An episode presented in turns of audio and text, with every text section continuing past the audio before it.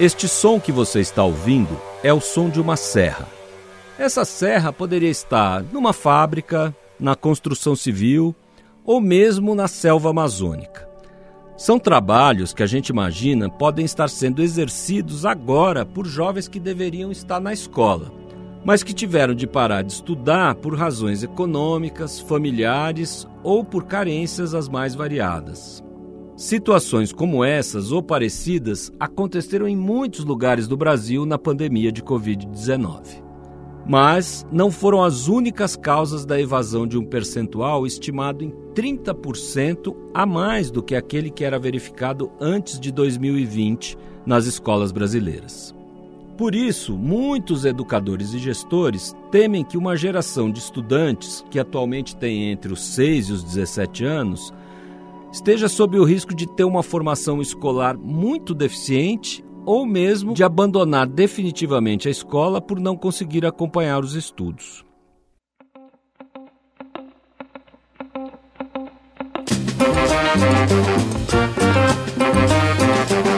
Artigo 205. 205. Um podcast do Instituto Unibanco em defesa do direito à educação. Olá, este é o artigo 205, o podcast em defesa do direito à educação. E hoje a gente vai falar de uma das coisas que mais ameaçam esse direito, a evasão escolar. Meu nome é Marta Vancini. E o meu é Rubem Barros.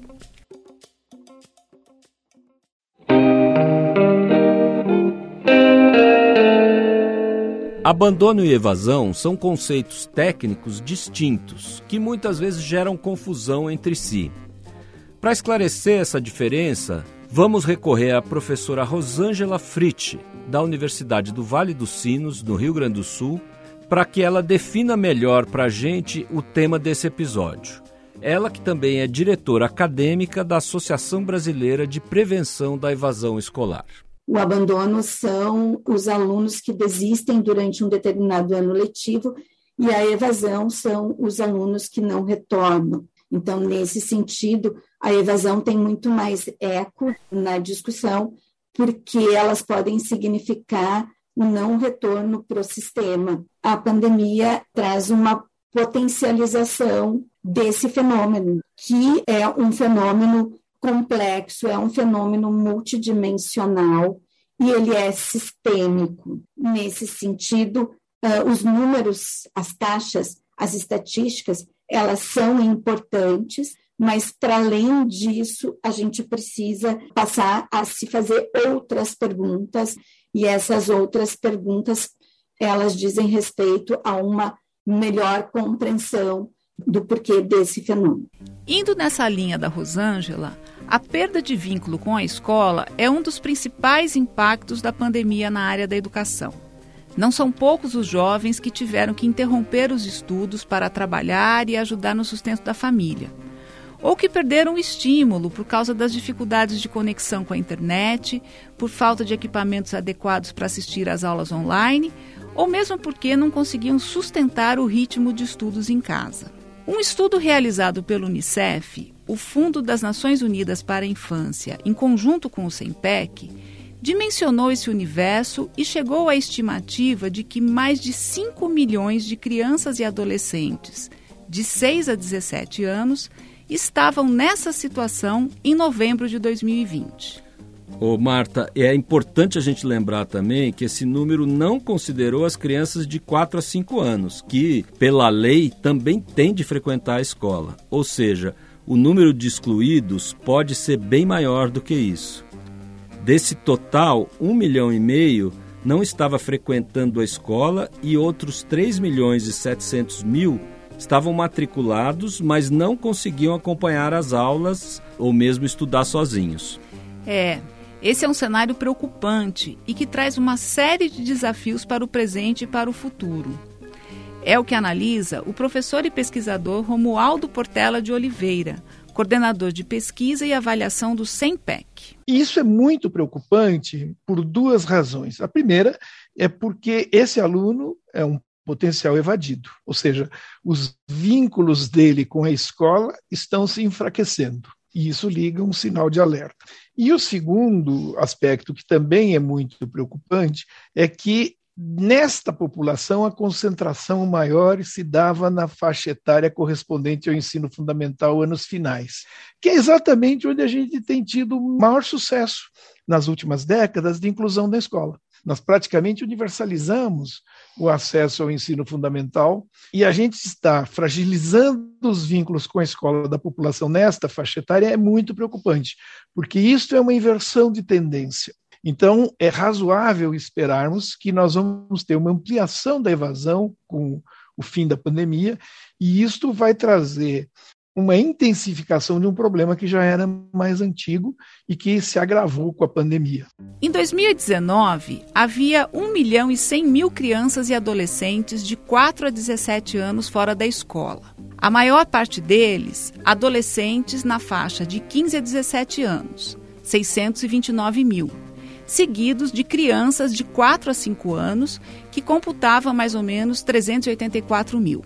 No contexto da pandemia, esse cenário mudou, como chamou a atenção Romualdo, pois houve um aumento da exclusão escolar na faixa de 6 a 10 anos, exatamente no ensino fundamental 1, que é uma etapa em que o acesso à escola já estava praticamente universalizado. Os cálculos do Unicef e do SEMPEC indicam que em novembro de 2020, 41% dos excluídos tinham de 6 a 10 anos de idade. Em segundo lugar, estavam os adolescentes de 15 a 17 anos. Eles são 31%.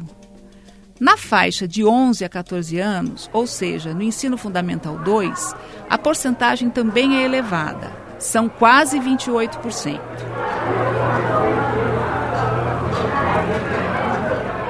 O estudo também mostra, assim como já acontecia antes da pandemia, que a exclusão escolar reforça o padrão das desigualdades socioeconômicas que caracterizam o Brasil, afetando mais intensamente quem já vivia em situação vulnerável. Ou seja, os índices são maiores entre pretos, pardos e indígenas, que correspondem a quase 70% do total de crianças e adolescentes sem acesso à educação.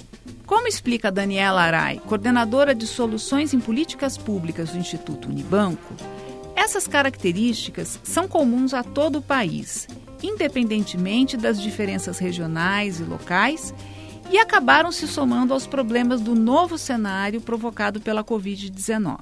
E aí a gente percebe que esses dois fatores, tanto né, os socioeconômicos quanto o do sentido da aprendizagem, eles têm um recorte bastante associado à classe, a gênero, à raça, então são fatores diferentes, mas que a gente encontra em todos os estados é, em diferentes aí, proporções.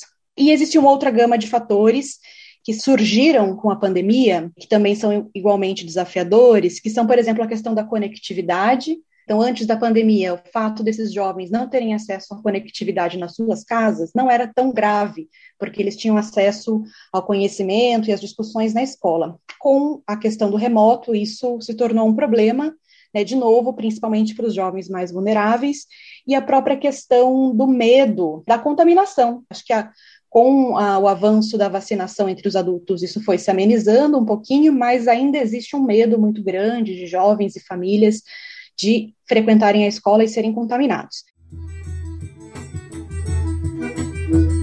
O recorte regional também reforça aquilo que a gente já sabia antes de 2020 sobre as desigualdades.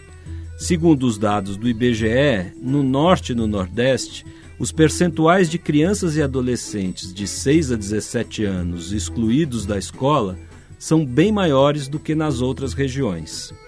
Segundo os dados do IBGE, no Norte e no Nordeste, os percentuais de crianças e adolescentes de 6 a 17 anos excluídos da escola são bem maiores do que nas outras regiões, variando de 28% no Norte ao mínimo de 5% no Sul. O Nordeste está em segundo lugar, com 18%, seguido do Sudeste e do Sul. Não é por mera coincidência que as maiores carências econômicas e de infraestrutura também estão no norte e no nordeste.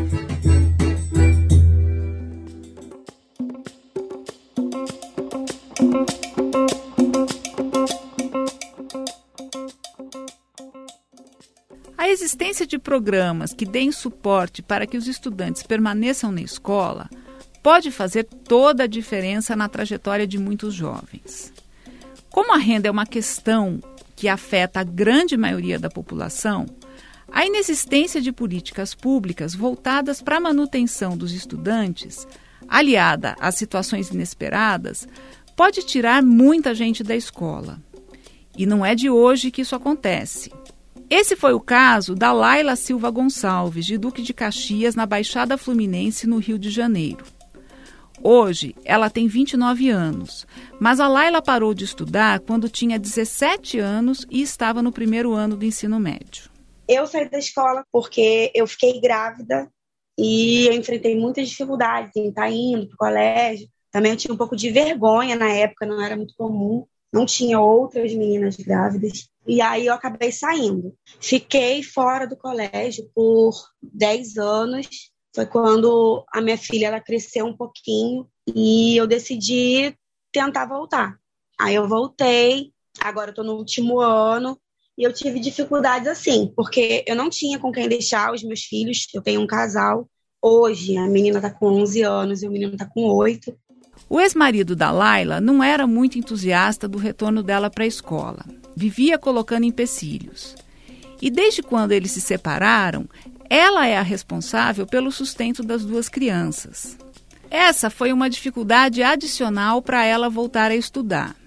E quando ela voltou, teve de conseguir uma autorização especial do Conselho Tutelar para que os filhos pudessem estar junto com ela na escola. Ah, eu combinei que eles teriam que ficar quietinhos para poder ajudar a mamãe. E graças a Deus eles são bem obedientes. E aí eu levava lápis, canetinha, papel para colorir, e eles ficavam a aula toda colorindo. Às vezes eu emprestava um pouco o celular para eles ficarem jogando, para distrair. E aí eles ficaram, fizeram amizade com a escola toda. E com a pandemia, a Laila teve novas dificuldades. Eu não tinha computador, não tinha um bom celular e foi bem complicado. Eu sou autônoma, eu sou mãe solteira, então assim foi muito difícil. Eu fiquei com medo até de reprovar, mas por fim eu consegui ajuda de alguns vizinhos e eles me liberaram a internet para eu poder estar tá usando. Depois, graças a Deus, eu consegui devagarzinho fazendo uma unha daqui, uma unha dali, eu sou manicure. Aos pouquinhos eu consegui me adaptar à plataforma Estava todo mundo muito perdido. Nem a gente, como aluno, sabia muito bem usar, nem também os professores. Mas aí a gente foi adaptando e estamos aí. Agora eu estou no último ano no ensino médio, reta final do ano. Embora com muitas dificuldades, graças a Deus eu consegui. Sua próxima batalha é conseguir o ingresso no ensino superior. Mesmo achando que não está bem preparada, Laila vai tentar o Enem este ano. O que eu estou fazendo é que eu tenho uma prima que está me ajudando a estudar para fazer a prova. Ela fez o preparatório um tempo atrás e está me dando uma força. E vamos ver, vou tentar. Seu objetivo é deixar para trás o emprego atual de manicure e ingressar na área de biomedicina. Desde novinha, eu sempre tive esse sonho de estar na área de pesquisa, de laboratório. Então, eu tenho estudado para tentar. Se no caso da Laila, a gravidez inesperada, as dificuldades econômicas e o machismo do seu companheiro naquela época foram barreiras que fizeram com que ela ficasse 10 anos afastada da escola, o exemplo do William, de 17 anos, de São Paulo, mostra que as coisas não precisam ser assim. Em poucos anos, desde que o pai dele ficou desempregado, a realidade do William mudou muito. Ele estudava numa escola particular como bolsista até o primeiro ano do ensino médio. Aí teve de mudar para uma escola pública. Quando eu soube que eu ia ter que vir para o Luiz Gonzaga, eu estava com medo. Eu nunca tinha estudado em escola pública. Eu vi que é muito bom tudo, mas de qualquer jeito, se eu tivesse que largar os estudos para ajudar em casa, eu largaria. O Luiz Gonzaga Pinto e Silva é uma escola da rede estadual paulista que fica no Jardim São Luís, na zona sul da capital. Um programa da Secretaria de Educação de São Paulo, voltado aos alunos em condição de vulnerabilidade, prevê o pagamento de mil reais durante o ano letivo para aqueles estudantes que aderirem ao Bolsa do Povo Educação. que também contempla auxílios para que as famílias não deixem seus filhos evadirem por causa de percalços financeiros. Isso é o que teria acontecido com o William caso ele não tivesse acesso a esse programa. Eu conversei com meus pais tudo, eu estava até pensando em parar de estudar mesmo, por causa que ia virar período integral essa escola, e aí não daria. Eu quis entrar nesse Bolsa do Povo para ajudar minha família, por causa que meu pai está desempregado já há três anos. Já o pai do William, o Carlos Stapfer, foi um dos selecionados pelo mesmo programa para dar apoio às escolas. Ele tem 56 anos e trabalhou por 20 anos na companhia aérea TAM. Só que depois da fusão da empresa, houve uma série de demissões e ele foi um dos que perderam o emprego. O Carlos está em busca de um novo trabalho já há três anos e meio.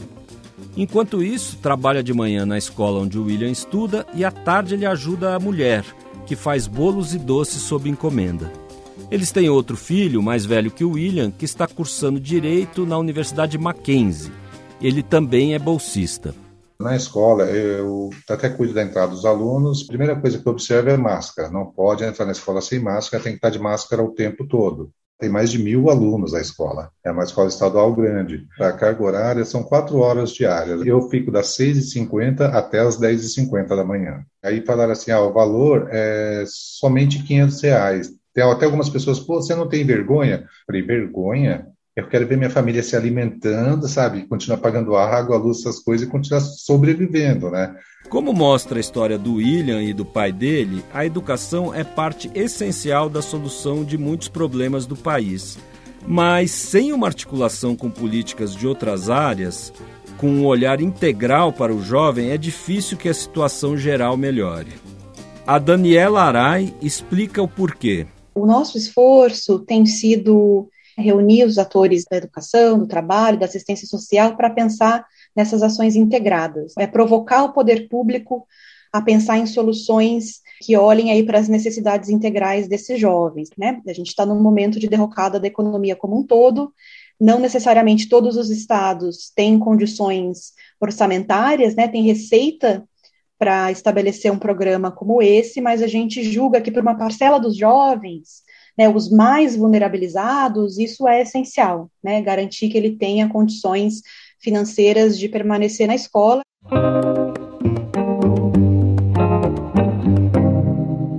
A pesquisa da parceria Unicef-Simpec, que a gente citou no começo, traz também alguns dados de 2019, anteriores à pandemia. Eles mostram questões preocupantes sobre o interesse dos jovens pela escola. 38% deles não revelam interesse em estudar, principalmente os meninos. Esse desinteresse atinge 46% deles e 28% das meninas. Entre as garotas, o segundo motivo para não querer estudar é quase tão importante quanto o primeiro. 25% delas querem deixar a escola por causa da gravidez. Outro fator que retira as meninas da escola são as demandas familiares, como os afazeres domésticos e os cuidados com idosos, crianças ou pessoas com deficiência, que atinge quase 15% delas. Para a oficial de educação do Unicef, Júlia Rodrigues, há outros motivos que estão por trás do desinteresse ou da falta de atratividade da escola. Em entrevista ao podcast O Assunto, ela disse que estudantes, ao serem questionados sobre o porquê do desinteresse, acabaram revelando ser vítimas de racismo ou de bullying. Outra questão ainda é um aspecto da cultura escolar, como diz Romualdo Portela. Nós já começamos a analisar os dados de 2020, né? E nós tivemos uma redução da reprovação, do abandono e etc. Primeiro porque a grande maioria dos sistemas no Brasil acabou fazendo uma, quase que uma aprovação automática, porque avaliou corretamente, do meu ponto de vista, que nós tínhamos uma situação excepcional, não, não era o caso de reprovar, porque inclusive alguns não tiveram condição de acesso, etc. Eu não acho isto ruim. O que eu acho que é complicado é o, o, day after. Ou seja, nós podemos vir a ter uma explosão de reprovação na hora que as coisas se regularizarem, porque a cultura escolar não se alterou o que os alunos efetivamente estão aprendendo na pandemia diminuiu, não aumentou. Então, os dados de 2020 eles mostram uma diminuição da reprovação, a diminuição da defasagem idade-série, mas digamos, a cultura escolar não mudou, e no momento em que as coisas se regularizarem, esses alunos vão evidenciar que não estão aprendendo. A reprovação diminuiu nesses 30, 40 anos, mas diminuiu pouco e ainda está em, em, em, patamares muito elevados. Nós temos mais de 10% de reprovação ano na média. É um absurdo. Você tem é, regiões, cidades que chega a 40%. Não é possível você achar que é normal numa escola você ter 40% dos alunos reprovados. Então, é isso, quer dizer, o aluno reprovado é o aluno que não aprendeu. Bom, mas a escola está ali para ensinar, né? Então, você fala, isso é uma manifestação de fracasso. Então, a reprovação não é uma solução. Ou seja, nós temos que enfrentar o desafio de que todos têm o direito de aprender. E quando nós não universalizamos não só o acesso, mas o aprendizado, o direito não está sendo realizado. Não? É, é uma negação da nossa legislação. A busca ativa, além do seu objetivo principal de impedir, pelo menos momentaneamente, a evasão de muitos alunos, também permite que a gente conheça melhor os estudantes e suas famílias. Não só as carências deles, mas também os seus desejos de vida, muitos deles bem distantes da vida escolar. No bairro periférico de São Jorge, em Maceió, uma das regiões que mais ganharam novos habitantes nos últimos tempos na capital de Alagoas, o garoto Alex, de 16 anos, é um quase evadido. Aluno do nono ano da Escola Estadual Dr. Fernandes Lima, ele estava quase desistindo quando foi resgatado. Minha mãe ela é faxineira, entendeu? Recebe pouco. Meu pai ele é gari. E essa empresa que meu pai trabalha está enrolada Aí daí eu fiquei sem material, do nada. Sem bolsa, sem caderno, sem calça, sem celular. E isso, o Michel correu atrás, fardamento de material escolar para mim. E se retornar à escola muito feliz. A Michele, de que fala o Alex, é a diretora da escola, Michele Lins Teles Monteiro. A escola que ela dirige tem 1.500 alunos e, nos seus cálculos, somente 5% deles não voltaram após a retomada do ensino presencial, que aconteceu em 16 de agosto.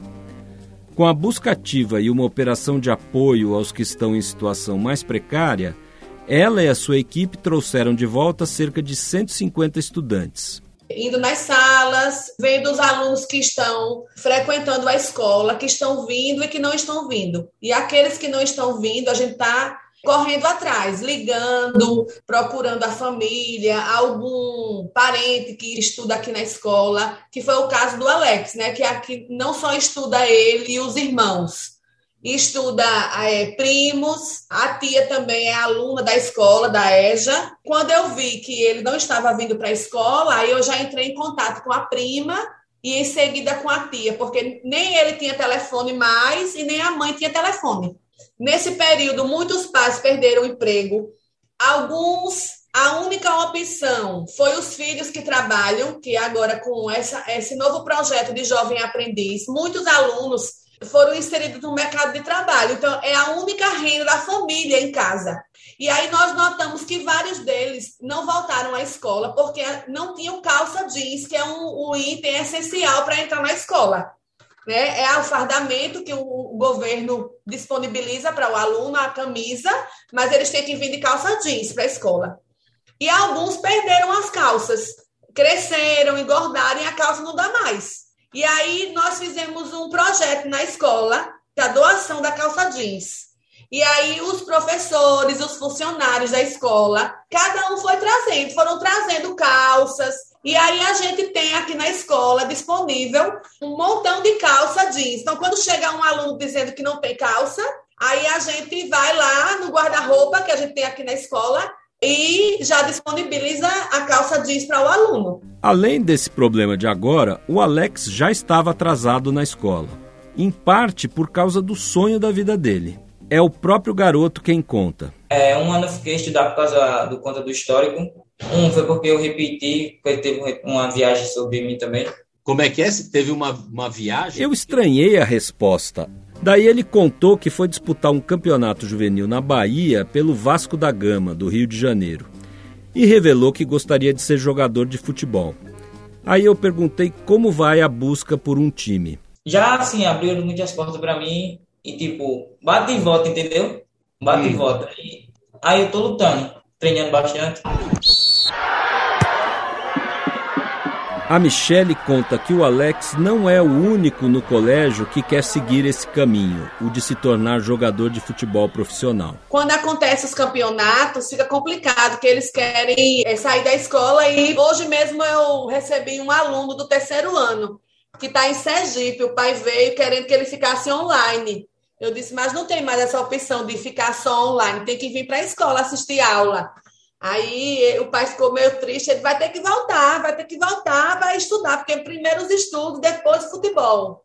Para entrevistar alunos evadidos nos últimos tempos, a nossa produção tentou contato com muitos jovens, mas não conseguia entrevistá-los. Por motivos que a gente só pode supor: vergonha, medo, timidez. Via de regra, eles não queriam falar.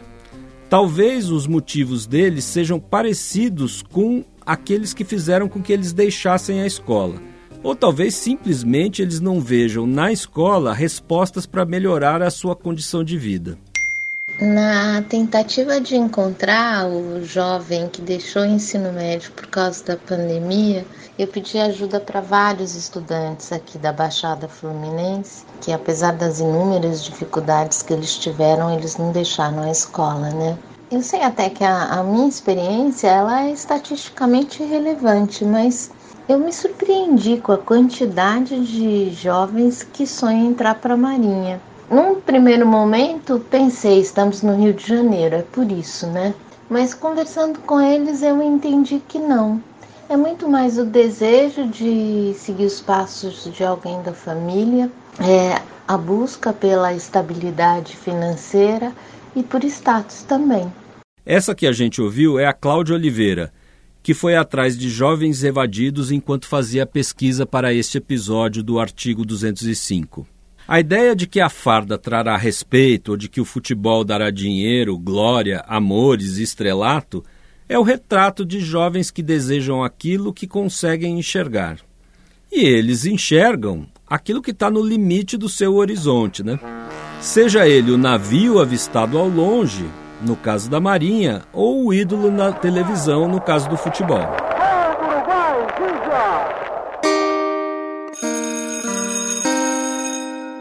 Na opinião dos especialistas ouvidos neste episódio do artigo 205, a unificação dos anos letivos de 2020 e 2021, estabelecida em parecer do Conselho Nacional de Educação, e a prática de rematrícula automática, adotada em muitos estados e municípios, podem estar mascarando a real dimensão da perda do vínculo com a escola. Alguns indicadores preliminares de 2021 sinalizam uma redução da reprovação e do abandono, o que pode ser apenas um efeito dessas medidas.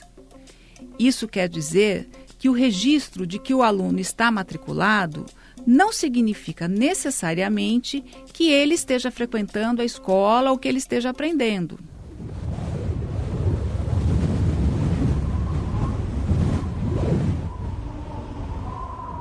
Pois é, se já não bastasse o trabalho enorme de trazer os jovens para a escola, é preciso que a escola mostre para eles que pode ampliar seus horizontes. E esse trabalho não é só da escola. Ele tem que contar com a participação da rede de garantia de direitos, de outras secretarias e da sociedade. A Daniela Arai fala de um conjunto de ações que estão sendo propostas aos estados. Os estados façam um diagnóstico de qual é a sua realidade, né? Justamente qual, qual é a porcentagem dos alunos, qual o perfil dos alunos evadidos e por quais motivos, né? Em que regiões eles se concentram, enfim, quais são é, as características dessas populações. É uma primeira ação que a gente vem apoiando os estados a fazer. É, uma segunda ação é uma ação de monitoramento, porque além de resgatar os jovens que já evadiram, a gente precisa estar de olho naqueles que provavelmente vão evadir, né? Então a gente é, vem criando e discutindo com os estados para conseguir agir tempestivamente antes que eles evadam. Tem uma terceira estratégia que a gente vem também incentivando com bastante força, que é justamente essa que está sob a governabilidade da escola, que tem a ver com sentido e que tem a ver com aprendizagem. A gente vem enfatizando a necessidade de que os estados tenham uma solução para os jovens que são buscados. Porque a grande dificuldade hoje em dia não é nem tanto buscar o jovem, encontrar onde ele está e provocá-lo a voltar. A questão é convencê-lo a voltar. Para que, que eu vou voltar agora para uma escola né, que, que me excluiu todo esse período? Ou para que, que eu vou voltar se eu vou ficar no híbrido e eu não tenho conectividade? Então, as escolas e as secretarias têm que ter uma alternativa para eles. Né, e a gente vem aí trabalhando muito nesse aspecto de desenvolver programas ou ações que deem conta de acolher o jovem, é, linkar a escola, né, voltar a relacionar a escola com o projeto de vida deles e deixar claro para eles que um ano de escolaridade, três meses de escolaridade faz diferença para a vida deles, que é possível aprender, né, e que vale a pena voltar. Então, eu ia falar de uma quarta ação, né, que reconhece que os fatores que impactam o abandono e evasão extrapolam os muros da escola, que é uma tentativa aí, né, de pelo menos um dos nossos estados parceiros é, incentivar políticas intersetoriais. Seria olhar para esse jovem na sua integralidade, não apenas como um estudante, né, mas como um portador de direitos, e conectar essa visão com outras pastas. Esse é um desafio muito mais desafiador, mas que a gente também vem tentando iniciar e promover.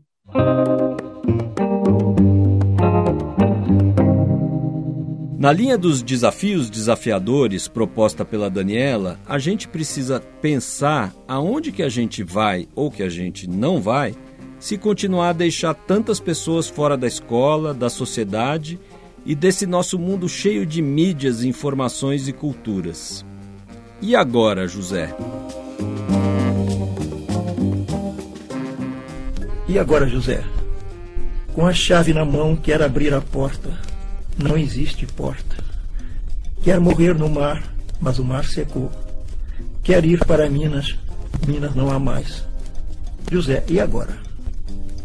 Sozinho no escuro, qual bicho do mato, sem teogonia, sem parede nua para se encostar, sem cavalo preto que fuja a galope, você marcha, José. José, para onde? É com um trecho de E Agora José, recitado pelo Carlos Drummond de Andrade, o próprio autor do poema, que a gente encerra o programa.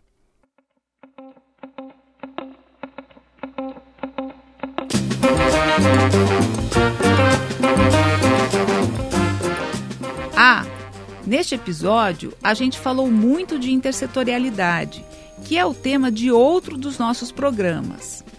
Vai lá no seu tocador de podcast preferido ou no YouTube e dá uma olhada em toda a temporada do artigo 205. Enquanto isso, nós vamos preparando os próximos programas.